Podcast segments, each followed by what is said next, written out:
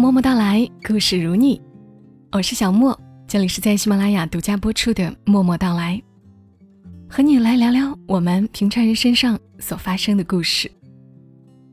我常常觉得有一个画面特别迷人，就是夏夜的傍晚，头顶是星星点点，长辈们靠坐在竹椅上，小孩子搬着小板凳围坐两旁。一个长辈一边摇着蒲扇，一边讲故事，讲家族的琐事，讲他的人生经历，亦或者他们听来的故事。一旁的小孩子们听得入神，慢慢这些故事就潜藏在了记忆里，以至于长大后常常会想起那些遥远、模糊的故事片段。今晚要和你讲的故事，就有这种感觉，有一种回到儿时听长辈讲故事的感觉。这种感觉非常的美好。小莫要向你们推荐一本书，作者刘真，贞观之治的贞。他最新的一本书叫《画屏春》。书的背面有一句话：“往事已矣，画屏鸟犹唱，细思春已渺。”纸上种种，算是对那些春天的致意。这本书讲的是一个家族的故事，我选了这本书当中的第一节，读给你们听。这一节叫做《杳如黄鹤的两个女人》。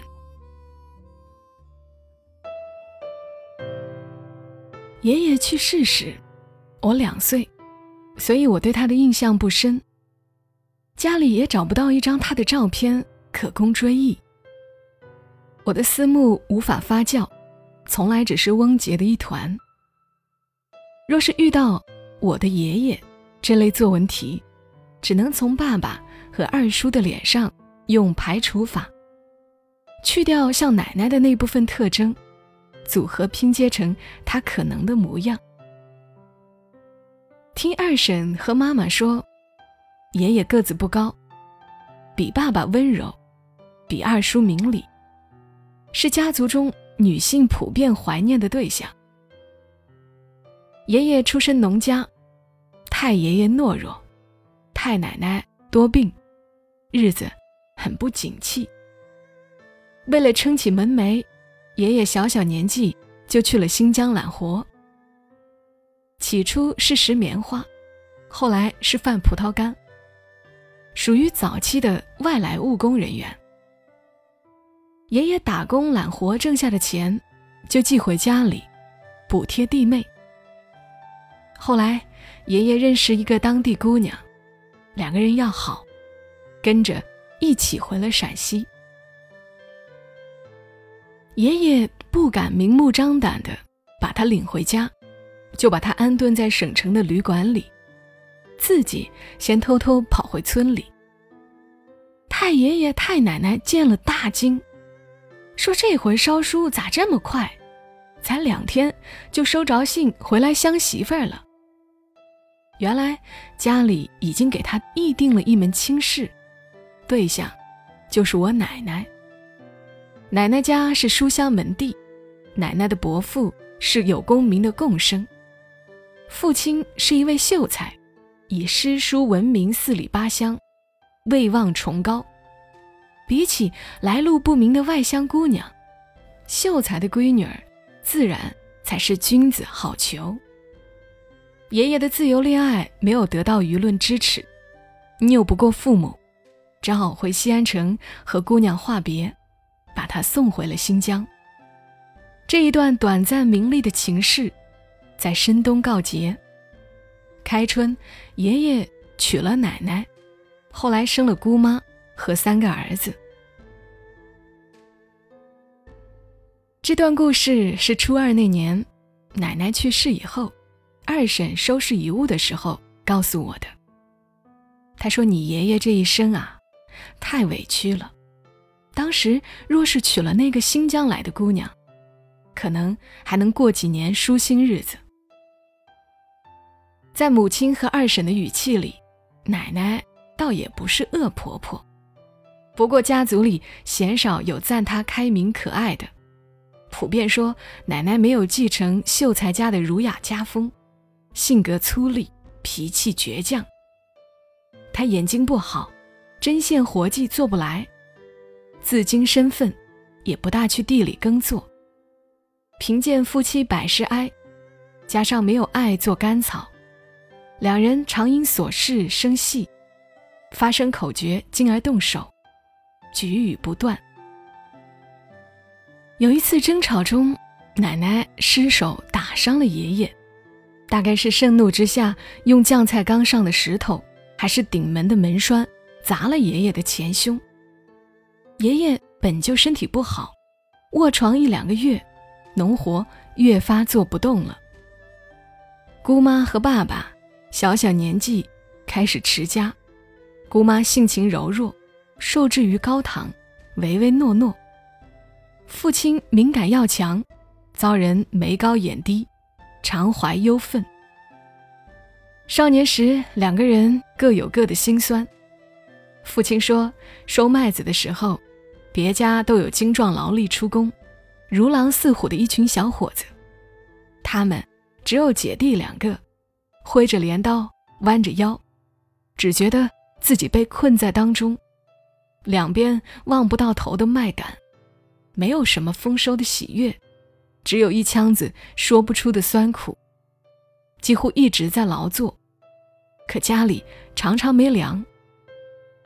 上学前，去咸菜缸里捞一口咸菜吃了，然后去水缸里舀一瓢凉水，咕嘟咕嘟灌下去，肚子滚圆中带着饱足的幻觉，去上学。彼时的梦想，就是可以不用下地劳作，能躺在炕上从正午到黄昏，一伸手笸箩里。就有吃不完的爆米花就好了。爷爷会算账，能识字，在村里人望很好，加之三辈贫农，所以被选为村支书，态度谦和，行事公正，在乡亲间口碑甚好。父亲初中毕业就开始务农，十八岁那一年，村子旁边被政府征地，修起了跑道。来了很多搭帐篷、搞建设的工人，操着南腔北调，在村里借水借火。后来军工厂盖好了，开始招工。奶奶固执的认定，当工人就是风餐露宿、沿门乞讨，舍不得心爱的大儿子去受苦。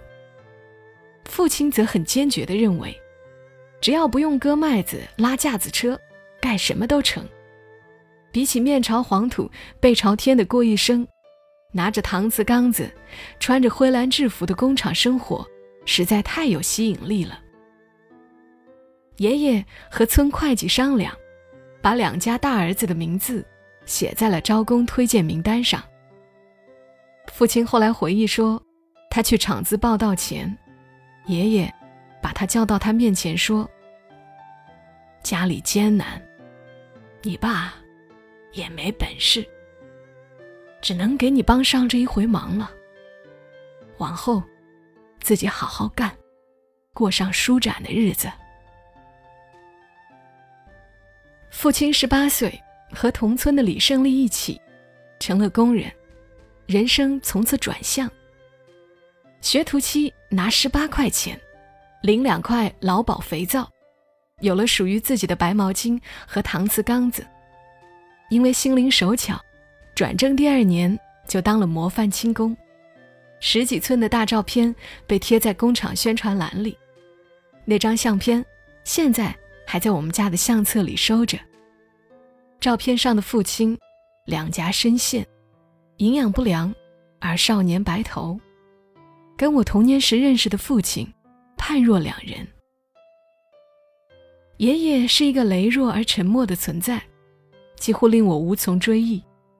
我不记得他曾抱过我，也不记得我曾经亲过他。听说晚年他基本上在病榻上消磨，因为气管炎发作，五十八岁就去世了。父亲很少提起爷爷，后来提起时也语气平静，听不出情感的烈度。母亲和父亲吵架的时候，会说：“你们家人都不讲理，除了你爸是个好人。”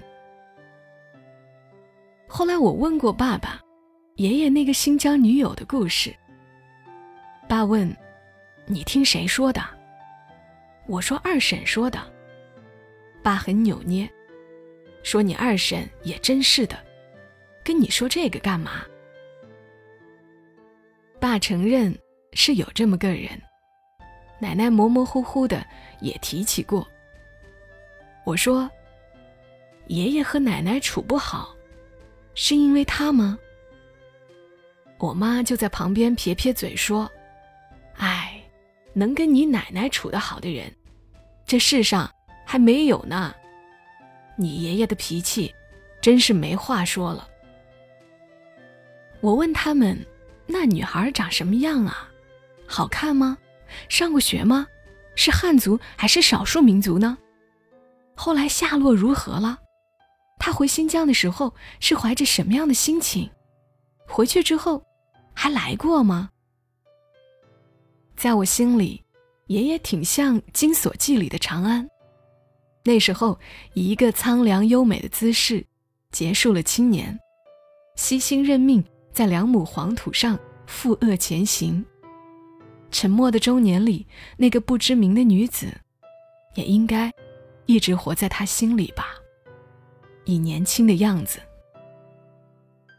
爸摇摇头，说：“未必，兵荒马乱的，带着一家老小，在这城市里头奔生活，能活下来已经不易了，哪还有功夫想到他？”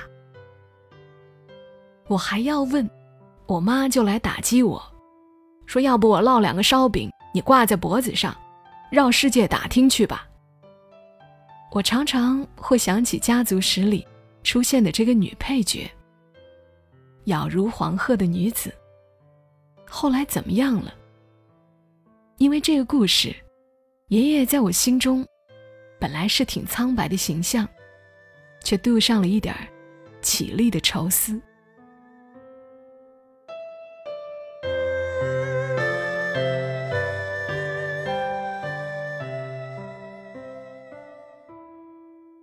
好了，这本书就读这么一个开头给你们听。